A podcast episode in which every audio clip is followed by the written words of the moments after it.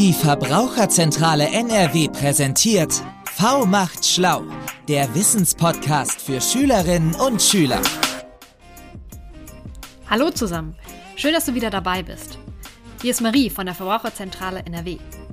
Die Aufgabe der Verbraucherzentrale ist es, Verbraucherinnen und Verbrauchern zu helfen. Also auch dir. Du kannst mit ganz vielen Fragen zu uns in die Beratungsstelle kommen. Zum Beispiel helfen wir dir, wenn du nicht weißt, welches Essen wirklich gesund ist. Oder wenn du Fragen zu deinem Handy hast. Auch deine Eltern können zu uns in die Beratungsstelle kommen, wenn sie Fragen zu Versicherungen oder ihrer Stromrechnung haben. Wir helfen euch dann ganz einfach weiter. Was habt ihr eigentlich so für Geschenke zu Weihnachten bekommen? Ich hoffe, es waren nur Sachen, über die ihr euch sehr gefreut habt. Vielleicht ist es dem einen oder anderen aber auch passiert, dass der neue Pullover nicht gepasst hat.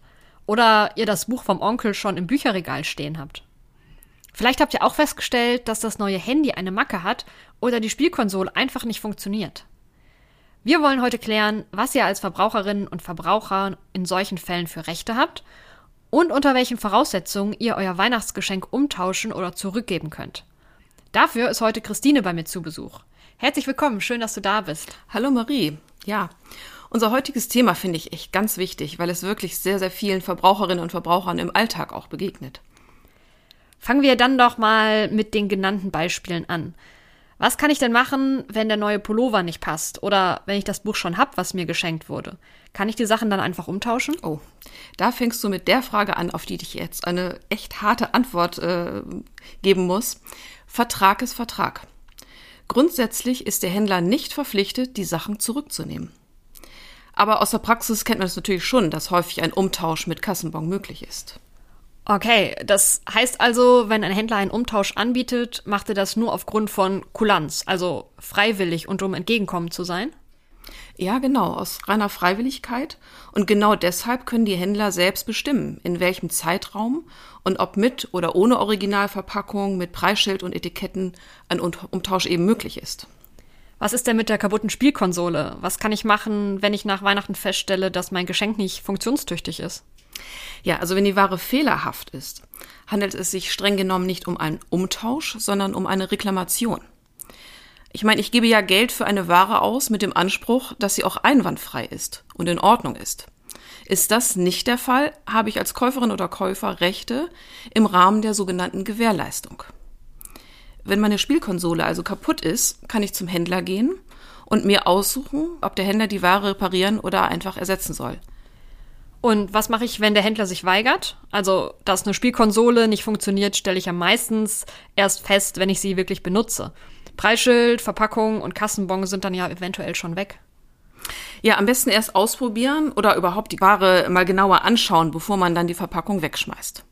Und den Kassenbon, den solltest du so oder so zwei Jahre aufbewahren. Ich meine, es kann ja sein, dass du erst nach zehn Monaten feststellst, dass nicht alles einwandfrei funktioniert. Aber nach zehn Monaten habe ich doch bestimmt äh, die Verpackung auch nicht mehr. Ja, genau, das stimmt. Allerdings ist es im Rahmen der Gewährleistung nicht notwendig, dass die Originalverpackung noch vorliegt. Und wenn man den Bon nicht mehr hat, dann kann man äh, auch beim Händler ja auch nachweisen, dass die Ware gekauft wurde, indem man einen Kontoauszug äh, nochmal heranzieht. Wichtig ist aber zu wissen, dass nach der gesetzlichen Gewährleistung der Händler in den ersten zwölf Monaten nachweisen muss, dass die Ware bei der Lieferung in Ordnung war. Es wird also vermutet, dass bei auftretenden Fehlern ein Sachmangel vorliegt. Und das heißt, dass davon ausgegangen wird, dass der Fehler schon vor dem Kauf da war und die Ware vermutlich zurückgenommen werden muss. Was ist denn, wenn ich irgendwo reduzierte Sachen im Angebot gekauft habe und jetzt feststelle, dass die fehlerhaft sind? Welche Rechte habe ich denn dann? Also wenn mir erst im Nachhinein auffällt, dass die Ware beschädigt ist, gelten auch bei reduzierter Ware die gleichen Reklamationsbedingungen. Jetzt muss man nur aufpassen, dass du diese Begriffe nicht vertauscht. Also Reklamation ist nicht Umtausch. Reduzierte Ware ist nämlich oft vom regulären Umtausch, also diesem freiwilligen Händlerangebot, ausgeschlossen. Und Reklamation bedeutet dann was? Und Reklamation heißt es, wenn ich anmerke, dass etwas kaputt ist, wenn die Ware geschädigt ist. Mittlerweile werden viele Geschenke ja auch im Internet gekauft. Welche Rechte habe ich denn beim Kauf im Internet? Da hat man besondere Rechte, weil man sich die Geschenke ja nur auf Fotos anschauen kann und den Beschreibungen vertrauen muss. Also deshalb kannst du viele im Internet geschlossene Verträge widerrufen. Das geht, indem du zum Beispiel das sogenannte Widerrufsformular ausfüllst. Und das findest du entweder beim Versandhändler direkt oder als Muster auf unserer Internetseite. Wichtig ist, dass die Frist von 14 Tagen nach Eintreffen der Ware noch nicht abgelaufen ist. Kauf Geschenke also aus dem Internet deshalb nicht zu früh, damit du sie im Zweifelsfall noch zurückgeben kannst. Ähm, das ist natürlich jetzt Weihnachten schwierig und deswegen manche Online-Shops bieten gerade in der Weihnachtszeit ein zusätzliches Umtauschrecht an, äh, das bis in den Januar hineinreicht. Ähm, das ist allerdings wieder nur freiwillig und kann natürlich an bestimmte Bedingungen äh, geknüpft sein. Aber das Widerrufsrecht gilt jetzt nicht für alle Artikel, die man im Internet gekauft hat, oder? Das ist richtig. Ausnahmen gibt es zum Beispiel beim Kauf von Lebensmitteln, Konzertkarten oder digitalen Downloads, weil die im Laufe der Frist schließlich schlecht werden können oder der Termin ist vorbei oder der Download wurde schon direkt genutzt. Ähm, auch individuelle Anfertigungen können nicht widerrufen werden, also weil die Händler mit einer persönlich bedruckten Tasse oder einem Fotoalbum halt auch nichts mehr anfangen können. Was sollte ich beim Widerruf im Internet noch beachten?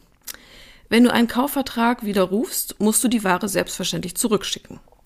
Das Porto für diese Rückzahlung musst du eventuell selbst übernehmen. Das kann teuer werden, also vor allem, wenn die Sachen ins Ausland äh, gesendet werden müssen. Also lieber vor der Bestellung nochmal in den AGBs nachschauen, wer die Kosten übernimmt und ins Impressum schauen. Stimmt, dazu hatten wir ja auch schon eine Podcast-Episode und wer Lust hat, kann da gerne auch nochmal reinhören. Aber zurück zum Thema.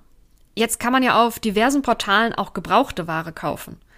Was kann ich machen, wenn sich die beschenkte Person nicht über die Sachen freut? Kann ich auch gebrauchte Ware einfach zurückgeben? Ja, jetzt kommt es darauf an, bei wem du die Sachen gekauft hast. Also bei gewerblichen Händlern hast du auch das gesetzliche 14-tägige Widerrufsrecht und falls die Ware kaputt ist, mindestens ein Jahr Gewährleistung. Jetzt sind gebrauchte Sachen aber ja nicht immer ganz heile. Ja, das stimmt. Und deswegen können sogenannte negative Beschaffenheiten vereinbart werden. Also gibt der Händler beim gebrauchten Gerät zum Beispiel an, dass es Kratzer auf der Rückseite hat, wird dies Vertragsbestandteil und stellt keinen Mangel mehr dar und du musst es so akzeptieren. Und wie ist das, wenn ich Sachen bei Privatpersonen kaufe?